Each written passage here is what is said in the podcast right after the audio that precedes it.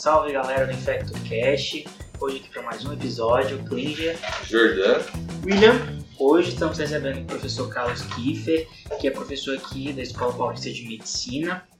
É, e a gente escolheu um tema é, um pouco novo, inusitado, assim, né, esse tipo de discussão, que é a discussão do PKPD. Eu, particularmente, na graduação, nunca nem tinha ouvido falar, fui ouvir falar numa aula do professor Kiefer, ano passado, no curso é, do Laboratório Lenk Alerta. É, e aí, professor, é, o que, que é esse PKPD? Bom, na verdade, a gente popularmente usa a sigla PKPD, mas a gente está falando da farmacologia dos nossos fármacos, os fármacos que são instrumento de trabalho dos infectologistas, que são os antimicrobianos.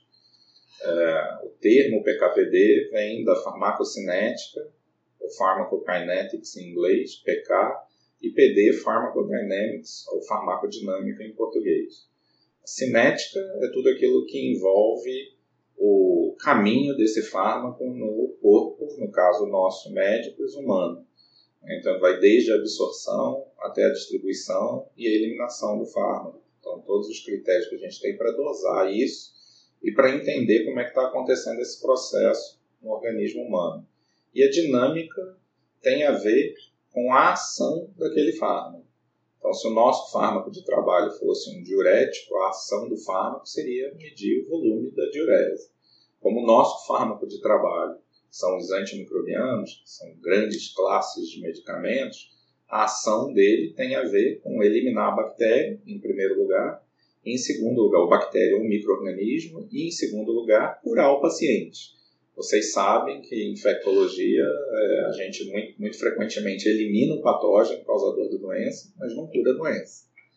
É, a doença tá, vai além da questão da cinética e da dinâmica. Mas se eu tivesse que definir para vocês o que é PKPD, é isso. É, a, é basicamente a farmacologia, o processo de compreensão da farmacologia dos antimicrobianos.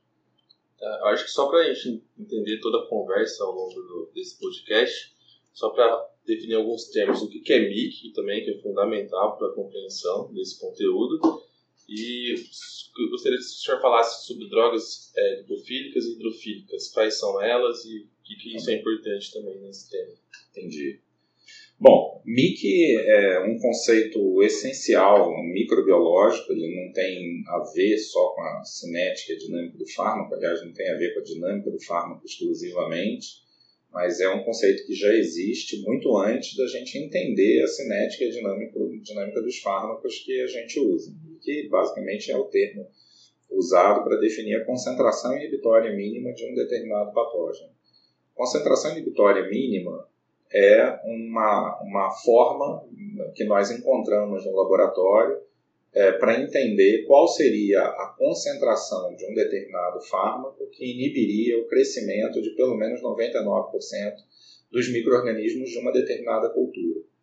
É, isso foi definido há muito tempo, é um conceito que já existe praticamente desde os primórdios da descoberta dos fármacos, há mais de 60 anos que a gente executa testes, algum tipo de teste para determinar a concentração que inibe o fármaco. No entanto, a MIC, é, ou, ou a CIM, como a gente diz em, em, em português, é, uma, é, um, é um teste in vitro estático. Então, ele mede uma determinada concentração e essa determinada concentração a gente imagina que ela deva ter uma correlação qualquer com uma concentração que a gente consiga atingir. O que se aprimorou ao longo do tempo não foi o conceito de CIM, foi a gente compreender qual era essa relação que um determinado fármaco poderia ter com essa CIM daquele patógeno específico para eliminar aquele patógeno para se associar com a cura. Então, o que se aprimorou ao longo do tempo foi, voltando à primeira pergunta, foi o PKPD. Não foi o conceito de CIM. O conceito de CIM ele continua valendo como ele sempre valeu desde os primórdios dele. Tá?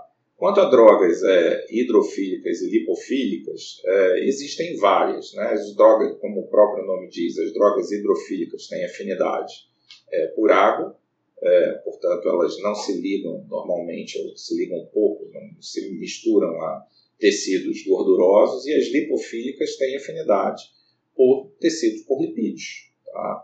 É, isso tem um valor nas, na terapia antimicrobiana, é, uma vez que as drogas que têm afinidade por água, elas normalmente se concentram muito bem no tecido sanguíneo.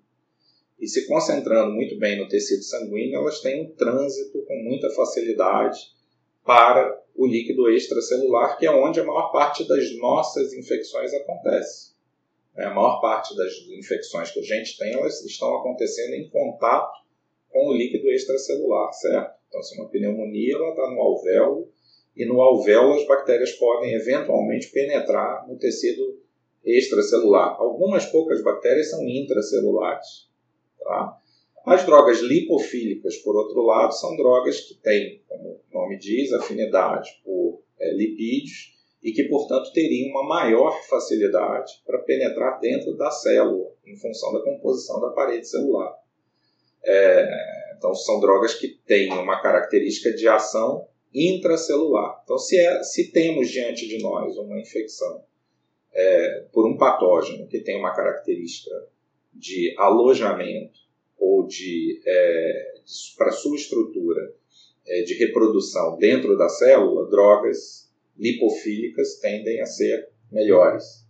É, se temos infecções que acontecem, como a maioria das infecções bacterianas acontecem em contato próximo com o líquido extracelular, é, as drogas hidrofílicas normalmente têm uma ação melhor. Legal, doutor. E mais uma definição, só para a gente caminhar bem agora nessa conversa, é o que, que é área sobre a curva de um antibiótico? E já partindo para a próxima pergunta, qual seria a importância clínica desses, desses conceitos que a gente falou agora? Eles poderiam, por exemplo, explicar uma falha de tratamento de algum paciente? Ah, muito bom. Bom, a primeira coisa, é difícil num podcast explicar a área sobre a curva sem ter um, um quadro negro para desenhar, né? Claro. Mas de toda forma, eu vou tentar explicar para vocês é, dando um exemplo que é, é, é gráfico. Né? Tudo que a gente ingere é, no nosso organismo, né? ele vai passar por um ciclo de absorção, ele vai passar por um, após esse ciclo de absorção, ele vai atingir uma concentração é, máxima dentro do nosso organismo, em qualquer tecido orgânico, e ele vai cair ao longo do tempo e vai ser eliminado. Vocês já pararam para pensar, por exemplo, quando vocês se alimentam, o que, que acontece com a glicose, com a glicemia?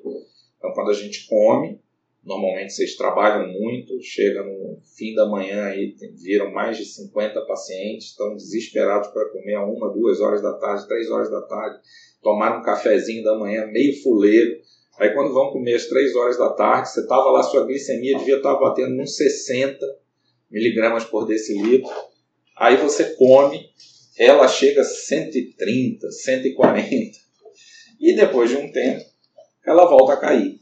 Essa é a curva da glicose. Claro que eu estou usando aqui o exemplo da glicose. No sangue, se você medir, fizerem uma curva sérica, uma glicemia sérica de vocês, ou fizerem uma curva glicêmica de vocês, vocês vão ver isso acontecer. Vocês vão começar ali nos 60, 70, se ninguém tiver diabetes, vai começar nos 60, 70, 80, vai subir até uns 120, 130, 140 e vai voltar a cair para os seus 70, 80 depois de umas duas horas.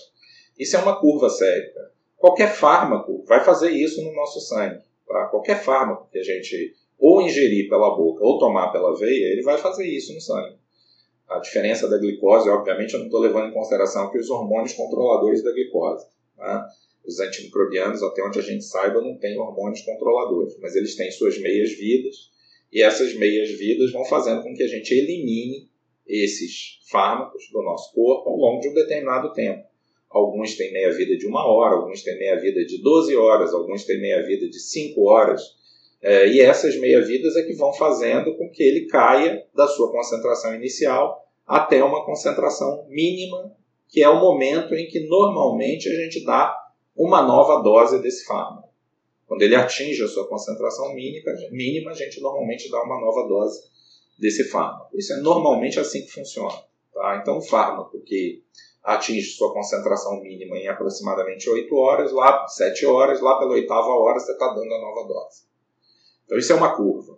Tudo que está abaixo dessa curva, então essa curva, a essa curva a gente chama de curva de concentração tempo tá? porque nós, tem, nós, nós temos como medir uma concentração desse fármaco ao longo de um tempo. Tá? Tudo que está abaixo dessa curva de um ciclo dessa droga num estado de equilíbrio, então, estado de equilíbrio é quando aquela droga é, preencheu os compartimentos orgânicos de um organismo vivo, no nosso caso, volto a dizer, seres humanos, é, e esse estado de equilíbrio, normalmente, para antibióticos de meia vida, para antimicrobianos de meia vida curta, é atingido em torno de 48 horas, 24 a 48 horas. Um ciclo de uso dessa droga, tudo que estiver abaixo dessa curva, a gente chama de área abaixo da curva. Tá? O, a concentração máxima que esse antibiótico atingir, a gente chama de Cmax, ou simplesmente concentração máxima.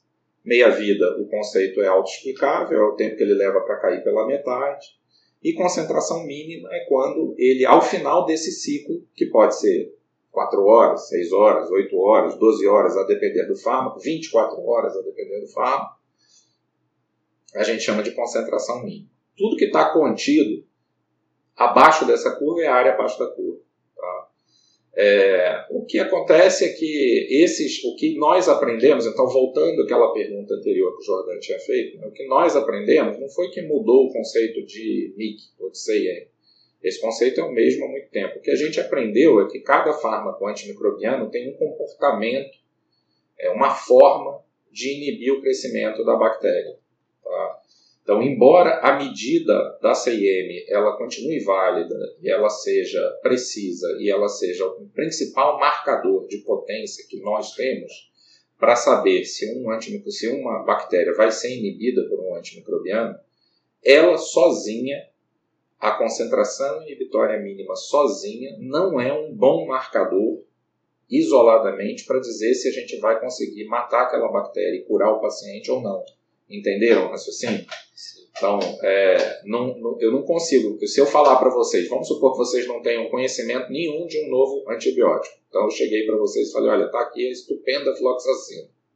A estupenda fluoxacina, é, ela tem. Eu tenho aqui uma bactéria que eu isolei do sangue do Dr. Carlos, que estava internado aqui, uma pseudomonas aeruginosa, e tem 16 microgramas por ml de concentração inibitória mínima para a estupenda fluoxacina. Se eu falar só isso para vocês, vocês não vão conseguir saber se 16 elimina ou não elimina aquela bactéria. Vocês podem até me perguntar, ah, mas qual a concentração que a estupenda fluoxacina atinge no sangue do Dr. Carlos? Ah, pelos estudos clínicos, a estupenda fluoxacina atinge 60 microgramas por ml. Ah, 60 é maior que 16. Tá bom, 60 é maior que 16, mas é suficiente para eliminar aquela bactéria? Eu posso falar para vocês, ela tem uma meia-vida de 15 minutos. Então, em 15 minutos cai de 60 para 30. Em mais 15 minutos cai de 30 para 15. Em mais 15 minutos cai de 15 para 7,5. Ah, 15 já é abaixo de 16. E aí, será que 30 minutos foi suficiente para eliminar aquela bactéria ou não foi? Acompanharam o raciocínio? Sim. Então, esse conhecimento da relação que um fármaco antimicrobiano tem com a eliminação da bactéria que se aprimorou ao longo do tempo. A isso que a gente popularmente chama de PKPD, é popularmente apenas, né? porque na verdade é a farmacologia do, do processo. Então, sim, é, conhecer a CIM, conhecer a farmacologia do antimicrobiano ajuda a gente a entender se uma determinada infecção está sendo bem tratada ou não, é, mas a gente precisa entender se aquele fármaco, qual é a relação que aquele fármaco que está na nossa mão para a gente usar como armamento para eliminar aquele tipo de infecção tem com as bactérias. Ele é tempo dependente? Ele é concentração dependente? Se ele é tempo dependente, em quanto tempo ele precisa ficar acima da CIM do patógeno para eliminar o patógeno? Se ele é concentração, em que relação, qual a concentração que ele tem que atingir para eliminar aquele patógeno? Então a gente precisa entender isso para manipular melhor os nossos fármacos. Acompanhou? Sim. Sim, e aproveitando que você está falando sobre o que, que seria isso tempo dependente e qual, qual, quais classes de drogas que seriam relacionadas com o tempo. É, Tá bom. Bom, é, então, é, eu imaginava que essa seria a próxima pergunta mesmo. Assim, na verdade, os fármacos, a gente pode dividir os fármacos é, em dois grandes grupos. Né? É, o grupo dos fármacos antimicrobianos que são tempo dependentes e o grupo dos fármacos antimicrobianos que são concentração dependentes. É, isso foi o que a, a, a, farmacologia dos antimicrobianos, PKPD popularmente falando, nos, nos últimos 20, 30 anos nos ensinou. Que existem fármacos que, é, para exercerem a sua ação é, diante de uma determinada infecção, eles precisam de tempo, a gente precisa de tempo para expor a bactéria, e existem fármacos que a gente precisa é, de concentração para expor a bactéria e para poder é, eliminar o crescimento daquela bactéria. É, eu, resumidamente, os fármacos que são tempo dependentes são fármacos que é, eles precisam permanecer algum tempo acima da CIM do patógeno, acima da MIC, para exercer sua ação. Tá? Então, são fármacos em que o intervalo de doses é, é muito crítico, em que a dose que a gente dá é muito crítica é, e que ele pode ser afetado pelas formas de infusão. Tá? Então, se você, um fármaco tempo dependente, se você aumenta o tempo de infusão, você seguramente está aumentando a exposição daquele patógeno, certo? Porque se ele depende do tempo e você, em vez de fazer ele em 15 minutos numa injeção em bolos na veia, você faz ele em 3 ou 4 horas, ou quem sabe até em 24 horas em infusão contínua, é, seguramente você está aumentando a chance de ficar acima da CIM daquele patógeno. Ele está deixando de fazer um pico alto e cair para fazer uma curva achatada e prolongada. Tá? É, então, todos os fármacos que são tempo de, a grande, o grande exemplo dos fármacos tempo dependentes são os beta-lactâmicos. Tá? Os beta-lactâmicos são os, a principal classe de antimicrobianos, a superclasse, vamos dizer assim, porque dentro dos beta-lactâmicos nós temos é, inúmeras classes de fármacos. É, mas são, é a principal superclasse que representa os antibióticos tempo-dependentes. Tá? Então, agora voltando e falando um pouco, já complementando a pergunta e falando um pouco dos concentração dependentes. Né? É, os concentração dependentes são aqueles em que a permanência acima da CIM, o tempo de permanência acima da CIM do patógeno importa pouco. Tá? É, o tempo de permanência acima da CIM é, é pouco significante para a eliminação do fármaco para a eliminação do patógeno. É, o que é significante é a concentração que esse fármaco atinge, seja a concentração máxima, seja essa concentração representada pela área abaixo da curva que é, vocês me perguntaram antes. Né? É, essa relação sobre a concentração. Então, eu estava voltando aqui no exemplo da estupenda floxacina, que eu falei para vocês. Olha, ela atinge 60 microgramas por ml é, e ela cai a cada 15 minutos para sua metade. E vocês me falaram que é um patógeno que está causando a infecção no Dr. Carlos, que tem uma CIM de 16 microgramas por ml. Se eu falar para vocês que eu preciso de uma relação de concentração máxima pela CIM de 2,5 a 3 da estupenda floxacina, é, 60 dividido por 16 vai dar mais ou menos isso, né? 60 dividido por 16 vai dar 2,5, 3, 2,7. Eu não fiz a conta aqui na calculadora, mas imagino que deu alguma coisa por aí. Né? Então, se der por aí, ah, então a estupenda floxacina seria capaz de eliminar aquele fármaco. Agora, se eu falar para vocês, a estupenda floxacina, ela não é concentração dependente, ela é tempo dependente. E ela precisa ficar pelo menos 3 horas acima da CIM desse patógeno. Se ela cai a cada 15 minutos, você está me falando que a cada 15 minutos ela sai de 60 para 30, de 30 para 15. Em meia hora, ela caiu para baixo de 16. Meia hora não são 3 horas. Então eu tenho que fazer alguma coisa com essa estupenda floxacina para ela ficar acima de 16. O que, que vocês fariam? Ou aumenta a dose, se a toxicidade permitir, ou aumenta o tempo de infusão. Acompanharam o raciocínio? Sim. É assim que a gente determina como é que é a ação desses fármacos. Agora, como que a gente chega a essa conclusão que fármaco é tempo dependente, concentração dependente? Primeiro, pela estrutura química do fármaco. É a primeira o primeiro indicador que a gente tem. Né? Qual é a estrutura química dele? Qual é o mecanismo de ação dele? E depois, os estudos feitos in vitro, é, estudos dinâmicos e estáticos, e estudos feitos em animais. Tá? Os estudos, os, é, para depois virem as simulações, os modelos matemáticos em cima desses estudos, tanto in vitro quanto os modelos animais. Tá? Só então que a gente segue para a etapa de teste em humanos. Tá? Mas eu falei, o primeiro indicador se um fármaco é tempo dependente ou concentração dependente é a que classe química e a qual mecanismo de ação ele, ele tem. Então, se alguém inventar um novo beta-lactâmico, eu posso praticamente, eu não preciso nem saber que esse novo beta-lactâmico será tempo dependente. Tá? É, será tempo dependente porque ele é um beta-lactâmico, em primeiro lugar. A gente já conhece muito bem a classe dos beta-lactâmicos. Em segundo lugar, porque os beta-lactâmicos têm uma ação na membrana da bactéria, certo? Eles não se ligam às proteínas ligadoras, a essas proteínas que são proteínas de estrutura de membrana. Se ele se liga à proteína de membrana, a gente precisa o quê? A gente precisa estar ligado à superfície da bactéria. Então você precisa dar tempo para ele se ligar a essas proteínas de membrana. Se for um fármaco lipofílico que rapidamente entre na célula, ele não deu nem tempo de ligar a proteína de superfície.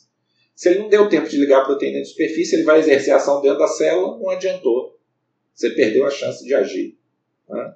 Então, é, o mecanismo de ação é um indicador. Se é um fármaco de ação intracelular, aminoglicosídeo, ação intracelular, se liga a ribossoma. É, quinolona, ação intracelular, se liga a DNA girase. Intracelular, são concentração dependente. Extracelular ou proteína de membrana, tempo dependente. E existem fármacos que são mistos, né? Entendi. Chefe, então, antes da gente escalonar um antibiótico, a gente precisa ver se esse, se esse antibiótico está otimizado. Então, um meropenem que você está dando um grama de 8 em 8. Antes de escalonar, eu posso tentar aumentar a dose para 2 gramas, né, infecções complicadas, e também aumentar esse tempo de infusão antes de estar tá escalonando, expondo esse paciente a uma outra droga? Essa é uma excelente pergunta, porque ela vem, ela vem, ela, ela traz uma reflexão sobre o assunto de se a gente deve escalonar antes de tudo ou se a gente deve descalonar. E aí, se a gente descalona, significa dizer que a gente já escalonou antes, né? É, e isso é uma, uma eu diria para você que é uma polêmica na, na, terapia antimicrobiana nos últimos 20 anos. Né? A gente ainda encontra escolas de pensamento dentro da infectologia, é, talvez eu diria um pouco mais tradicionais. Aqui eu estou representando uma posição minha, não estou representando uma posição da Escola Paulista de Medicina. Isso é uma posição minha, do Carlos Kiefer, né? É, ainda encontra-se escolas aí de pensamento de terapia antimicrobiana que dizem não, eu prefiro escalonar, eu prefiro começar restrito e se eu precisar eu escalono. É, eu, eu não acho que deva ser assim em algumas infecções. Eu acho que infecções de é, ambientes hospitalares complexos, onde a possibilidade de multiresistência é grande é, onde a gente dificilmente vai conseguir isolar o patógeno é, e onde o risco de vida é iminente, é melhor você começar já escalonado. É, então, você poderia descalonar se não houver risco de vida, se você isolar o patógeno e perceber que ele tem uma CIM mais baixa, é, se você perceber que não era uma infecção 48 horas depois, é, quando que isso acontece? Você fala, Pô, você está inventando umas situações hipotéticas aqui. E o paciente que tem é, ICC, que está entubado, ventilado na UTI, e que de uma hora para outra o pulmão fica meio branco e você não sabe se é pneumonia ou se ele descompensou da ICC e você precisa iniciar antibiótico e no seu hospital, você sabe, por histórico de controle de infecção da CCIH, você sabe que um dos principais patógenos causadores de infecção no seu hospital é pseudomonas, é, e essa pseudomonas é multiresistente. É uma pseudomonas já com característica de multiresistência. Você vai começar com uma, talvez, uma piperacilina tazobactam ou com uma, um aminoglicosídeo associado ou uma quinolona para esse paciente, ou você já vai entrar com chumbo grosso para esse paciente e depois você, depois você vê quem vinha lá do outro lado. Tá entendendo? Sim. É esse debate que eu estou tentando traduzir em miúdos aqui para vocês, mas que é um debate que são dos últimos 30, 40 anos na medicina. Eu acho que não tá, ainda não está concluído, existem evidências para um lado e para o outro, mas eu diria que a qualidade das evidências para nós já começarmos com uma terapia mais direcionada para aquele determinado ambiente. E se essa terapia mais direcionada significar você já começar com dose alta infusão prolongada, por exemplo, de meropenem, é, e depois, 48 horas depois, você vê que não era ICC, não era infecção, tira um antibiótico. Você fez uma broncoscopia, não achou nada no lavado broncoalveolar, cultivou, não veio nada, o líquido não tinha leucócito, suspende o antibiótico, não era pneumonia, tá entendendo? Então não dá o antibiótico. É melhor que seja feito isso por 48, 72 horas, em que você teria a chance de salvar a vida desse paciente nesse período, é, do que 72 horas depois falar, não, eu comecei com uma quinolona, e talvez não tenha ação pela pseudomonas, mas 72 horas depois você fala, é uma pneumonia, é pseudomonas e não tem ação. Então você perdeu 72 horas de tratamento. É, então, daí corrigir a dose não seria uma estratégia boa, entendeu? Talvez, eu defendo que a gente inicie com a terapia, não quer dizer o chumbo grosso sempre, não quer dizer calibre elevado sempre, mas quer dizer você conhecer o seu ambiente e direcionar de acordo com o seu histórico para aquele ambiente. Se o seu histórico é de patógeno multiresistente nessas infecções que são é, é, que colocam em risco a vida, eu acho que justifica você entrar já com chumbo grosso. Então pode ser que em vez de subir a dose do meropenem, você já devesse ter iniciado o meropenem em dose mais alta em infusão prolongada lá atrás. Seguramente isso não é a realidade de todos os locais, tá? Porque pode parecer que eu estou advogando que se faça isso em qualquer local. Não é isso. Deixar isso bem claro. Eu trabalho em UTIs que, por exemplo, eu, eu raramente uso meropenem. Eu raramente uso uma, uma, uma, uma, droga com dose mais elevada em infusão prolongada, a não ser quando eu sei que se trata de uma condição por um patógeno resistente. Mas porque nesses ambientes eu sei que não, não é o meu problema lá, pseudomonas, acinetobacter, é outro problema que eu tenho. E além desses ambientes, tem que considerar também a gravidade do paciente. A gravidade do paciente, claro. Porque quando a gente está falando de PKPD, eu, eu creio que a maioria dos estudos, além de ser in vitro, com alguns modelos aí para simular, Deve, tem, lógico que tem outros estudos, mas o PKPD no paciente com choque séptico, um paciente, PKPD no paciente que tem CC, está descompensado, que está super anasarcado, ou então a PKPD de uma medicação no paciente que está com uma diálise contínua, está 3, 4 dias dialisando, é completamente diferente. Completamente então, assim, eu, você tem que sempre tentar fazer o mais otimizado possível para acreditar que aquilo vai funcionar, né? Com certeza. Eu acho que essa é uma observação muito importante, Jordão, porque de fato, é, existem inúmeros fatores que interferem no, na, na, dinâmica da droga, né, na dinâmica do fármaco que a gente está usando. Você citou alguns deles aqui. Né? Então, o paciente séptico, que tem alteração de é, filtração glomerular, é, clearance, portanto, e tem alteração de volume de distribuição, isso altera a droga.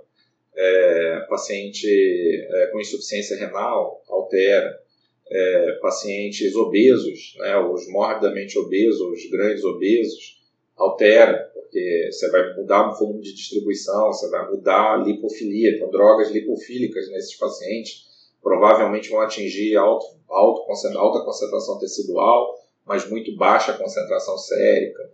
É, pacientes com ICC, que você tem alteração de pré-carga e pós-carga, é, seguramente são, são fatores que interferem na cinética e na dinâmica da droga e que devem ser levados em consideração.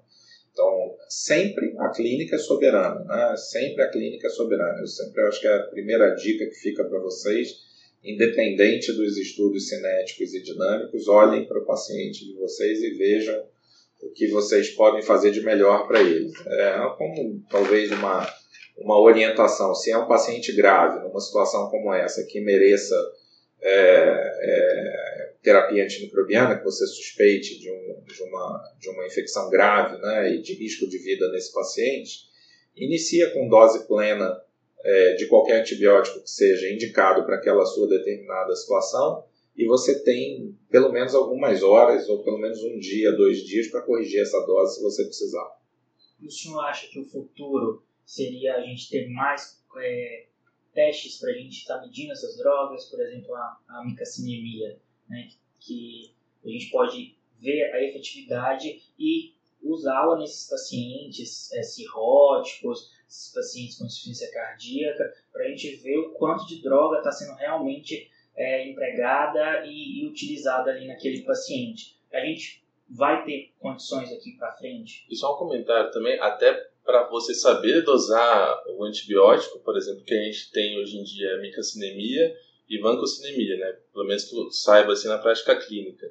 Você tem que saber o momento que vai dosar, né? A micacina, por exemplo, a gente já falou que que os aminoglicosídeos são concentração dependente, então você vai dosar logo após a infusão da medicação e a vancomicina, a vancocinemia, tem mais relação com o tempo, né, a área sobre a curva, então você vai dosar a droga antes é, da próxima droga, para saber quanto tempo que ela ficou ali assim, né? Exatamente a gente vai poder empregar isso em mais. Em... Será que vai ter dosagem de meropenem, dosagem é, de. É uma excelente pergunta, excelente discussão. Eu, particularmente, estou trabalhando nisso agora.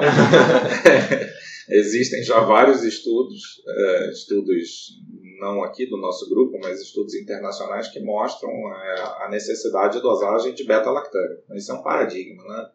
Você fala, puxa vida, logo beta-lactâmico é a droga mais segura da gente usar, a gente conhece tanto a cinética dela, a gente acha que ela tem uma, um padrão populacional com uma variação mínima, é, mas a gente sabe que em paciente grave, nessas condições que a gente está vendo hoje em dia, porque veja, a gente mudou a população.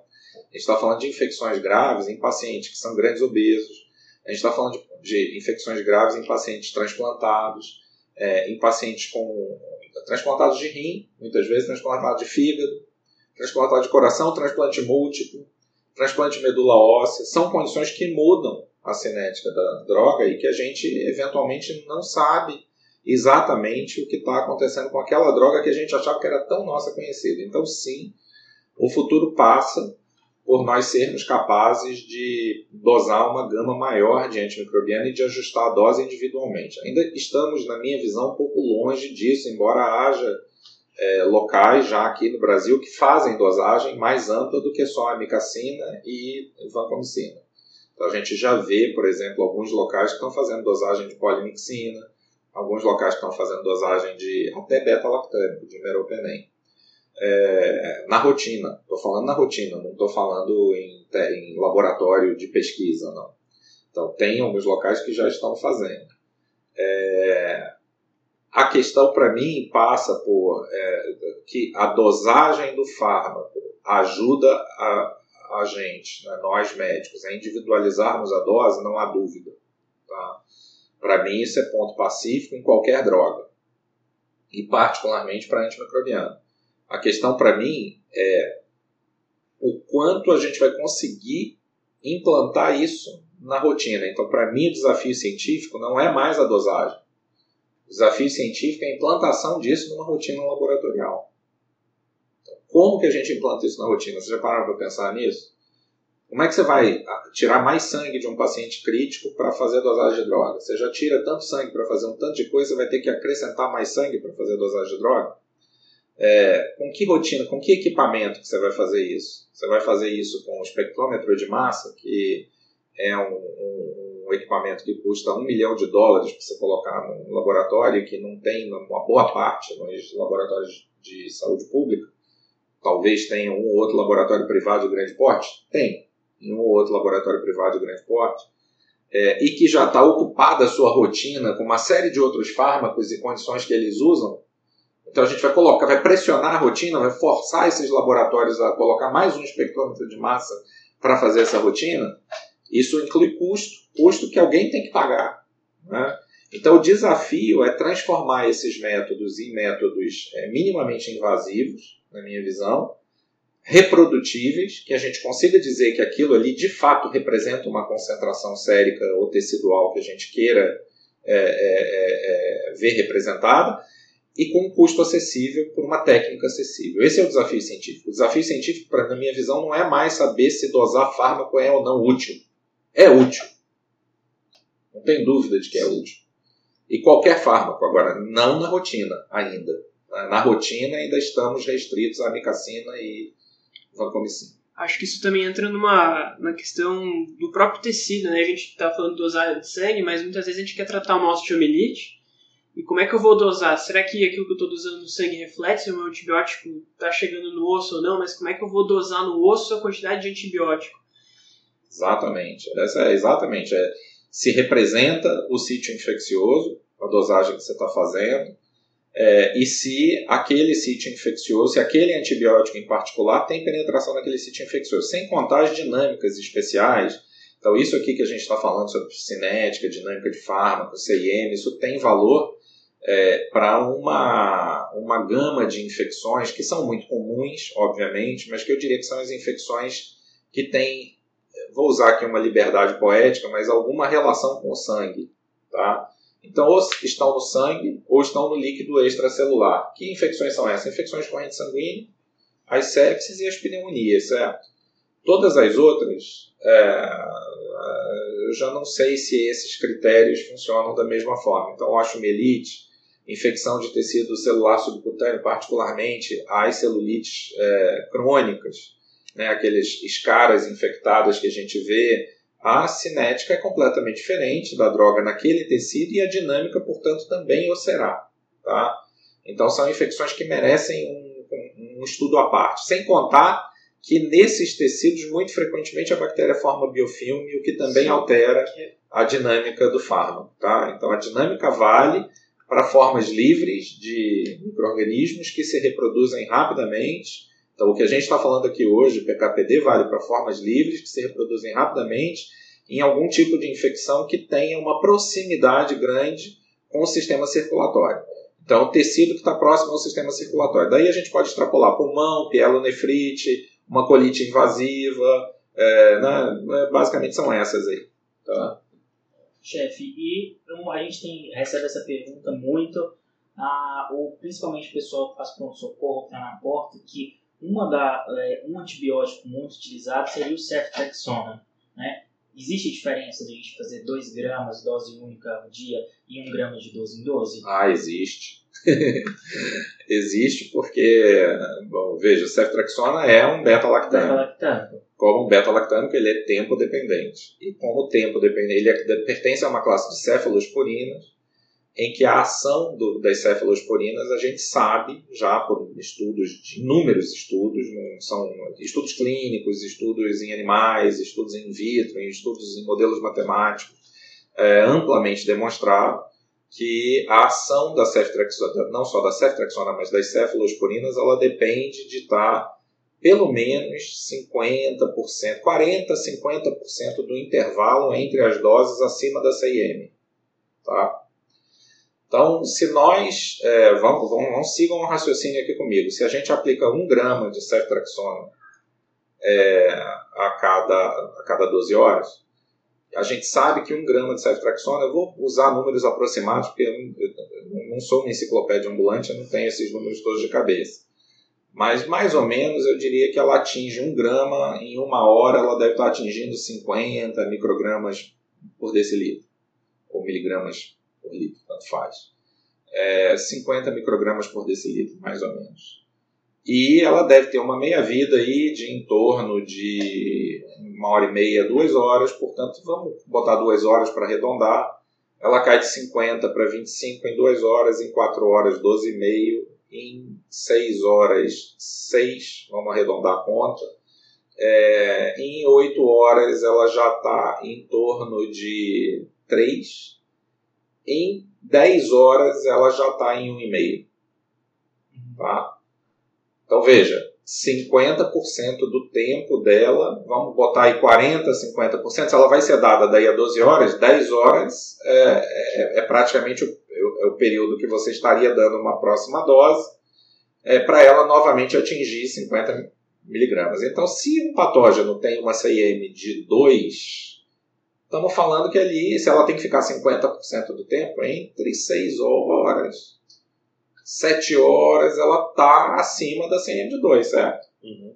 E a partir daí, por essa curvinha imaginária que a gente fez aqui, depois vocês confirmam se isso é verdade ou não, ela está caindo para baixo de 2 já. Tá? Se você faz 2 gramas uma vez ao dia, você só vai dar a próxima dose 24 horas depois. E embora a gente fale, ah, mas vai subir para 100, não sobe exatamente para 100 a concentração máxima do fármaco, ele sobe ali para 80, 90. Tá? 80, 90, eu teria que fazer essa conta, mas seguramente não vai ficar 12 horas acima da CIM. Tá? Ela vai caindo a metade, então 40, é, 40, 20, 20, 10, 10, 5 e 2,5. Está tá batendo ali nas 8 horas também, no máximo umas 10 horas. Não bate a 50%. Então veja, dependendo da CIM do fármaco, eu acho que 12 horas é mais adequado. Tá? Agora, se for uma CIM muito baixinha, se você estiver lidando com uma infecção, é, uma, uma infecção num tecido próximo ao sangue, não grave, com um patógeno de CIM muito baixa, quando que isso acontece? Os estreptococos piógenes normalmente são isso. Tá? Então, os estreptos piógenes para a ceftriaxona, eles vão ter uma CIM muito baixinha, muito baixa, 0,0 alguma coisa. Então, amigo, se você der um cheiro da droga, já vai tratar. Aí 24 horas, ok.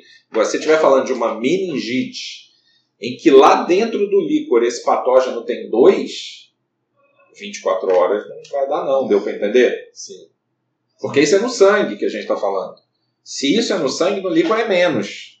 Tá? Então, de uma meningite não dá. Pneumonia eu tenho minhas dúvidas, que é uma infecção grave que causa risco de vida. Agora, um estreptococcus que está causando um abscesso cutâneo, ah, provavelmente 24 horas dá. Sim. Excelente, acho que acabou com essa polêmica né, É. que sempre perguntam pra gente. E. Eu- Uma- pode perguntar, Vitor. Eu tenho, tenho uma dúvida que sempre também me pergunto sobre é, corrigir o antibiótico para a função renal. Gostaria que o senhor me falasse sua opinião sobre correção da função renal. Por exemplo, poli, polimixina, polimixina B, preciso corrigir para a função renal? E piperacilina tazobactam, preciso corrigir para a função renal? Bom, se você for olhar a bula desses é, antimicrobianos, sim, tá? Então, é, a resposta simples seria seguir a bula desses antimicrobianos, uma vez que bula é um documento legal que orienta é, a, a forma que você deve aplicar para evitar toxicidade do fármaco. Então, quando a gente corrige para a função renal, basicamente. Agora, vamos, vamos esquecer o documento legal e vamos falar sobre o princípio da coisa, né? Então, na minha visão, que mais uma vez não estou representando a, Escola Colégio de Medicina, estou representando a mim mesmo e olhe lá, né? É, isso costuma ser questionado dentro da minha própria casa, então não sei se tem muito valor na minha opinião, mas de toda forma, é, a, o princípio da correção da dose para insuficiência renal, ele é um princípio não é, farmacodinâmico, ele é um princípio de toxicidade, ele é um princípio que a gente chama de toxicocinética, é da cinética causadora de toxicidade. Então a gente corrige para evitar toxicidade ou para não agravar uma toxicidade. É, pensando nisso, a gente não corrige porque eu acho que eu vou agir melhor contra o patógeno. Não. Você agir contra o patógeno é seguir a curva cinética clássica do antimicrobiano e eliminar aquele bicho da melhor forma possível. É, a gente corrige para evitar toxicidade. Então, assim, eu diria para você que nos antibióticos que têm um risco, uma regra geral que eu uso, os antibióticos que de fato têm risco de acumular é, em, em, em com insuficiência renal ou piorar a toxicidade, é, esses sim a gente é, eu tenho a tendência a corrigir e respeitar. Mas a primeira pergunta que eu me faço é: eu tenho que manter esses antibióticos se o paciente é, tem insuficiência renal realmente ou eu posso usar uma alternativa? Eu tenho a tendência, isso é uma posição minha, volto a afirmar, sou questionado dentro da minha própria casa. Beta-lactâmico eu prefiro não corrigir. A gente conhece muito bem a, a toxicinética ou a toxicocinética dos beta-lactâmicos, são drogas bastante seguras que mesmo em doses muito elevadas costumam dar pouca toxicidade. A maior toxicidade dos beta-lactâmicos são as convulsões, que são dose dependentes. Toxicidade do sistema nervoso central. Nefrite, eventualmente, é, é, é descrito, mas raro. E a, a, a, toxicidade da convulsão, ela é sim dose dependente. Então, se você reduz a dose, você resolve o problema. É, bom, veja, é, nós temos estudos com os carbapenêmicos, por exemplo, atingindo doses de 6, 8 gramas dia sem causar convulsão. Em alguns carbapenêmicos. Particularmente meropenem e doripenem. Tá? Doripenem a gente tem registrado, mas não tem para uso aqui no Brasil. É, a gente tem estudo de é, outros beta-lactâmicos com dose máxima dia. Piperacilina tazobactam é uma droga que a gente usa 18 gramas dia. Tem estudos registrando 24 gramas dia sem toxicidade. É, paciente tem uma insuficiência renal ali com clearance de 30, 50, ele não vai atingir uma dose máxima a ponto de causar toxicidade. Eu prefiro monitorar a toxicidade nele a tirar a eficácia da, da, da droga se esse paciente tem uma infecção grave. Quando a gente fala de polimixina, é complexa a questão. Polimixina e aminoglicosídeo. Primeiro que você precisa respeitá-las pelo próprio risco de toxicidade renal, que ambas têm. Essas sim têm um perfil toxicocinético complicado. Tá? Não só um perfil toxicocinético complicado, como é, a própria polimixina, e isso a professora Ana Gales pode falar até melhor do que eu, que ela estuda isso muito mais do que eu, ela tem também uma característica dinâmica de atuação da droga para eliminação de patógeno complicada também. Então, naquelas situações em que vocês têm que usar é, num paciente que está em insuficiência renal, eu diria que não vai ter solução, você vai ter que corrigir a dose. Mas com dor no coração. Você corrige sabendo que se você reduzir a dose, você pode muito bem não estar tá surtindo o efeito farmacodinâmico dela. É, nas situações em que você puder tolerar uma dose mais alta de um beta-lactâmico e monitorar a toxicidade, eu acho mais seguro. Levando em conta que é paciente grave, com infecção que causa risco de vida e que você precisa dar a melhor dose para ele. Não estamos falando aqui de uma infecção urinária baixa não complicada, né? Sim. Não é disso que a gente está falando. Ah, nem uma erisipela simples, não bolhosa, lesão menor que 15 centímetros. Não é isso. A gente está falando de pneumonia, de sepse, de pielonefrite grave, né? É disso que a gente está falando. Então eu teria a tendência a não corrigir em beta-lactante. É, eu acho que de consideração final a gente tem que lembro, voltar esse estudo da, das drogas, da farmacologia, porque a gente passa né, no, no, terceiro ano de medicina aí estudando e nunca mais a gente volta a estudar, fica principalmente antibiótico, é. a gente fica com trauma é. disso e a gente vê o quanto é necessário a gente retomar esses, esses conteúdos e sempre estar tá estudando essa farmacologia, a é. farmacocinética de, é, desses, dessas medicações. E fica também a gente entender por que a gente está fazendo a, o que a gente faz. A gente corrige por função renal, por que, que a gente corrige, né? Faz droga uma vez ao dia, faz droga várias vezes ao dia. Assim, eu queria agradecer ao professor Carlos Kiefer, né? Muito difícil dar esse tema num, num programa de podcast, porque é muito ilustrativo, você tem que demonstrar gra graficamente todas essas é, informações. A gente vai colocar isso no nosso Instagram, né, para ficar um pouco mais didático. Mas eu acho que o debate foi muito interessante e acrescentou muito pra gente. Muito obrigado. Eu que agradeço, é um prazer estar aqui com vocês e vamos continuar a conversa. Isso aí. Obrigado, doutor. Tchau, gente. Alô.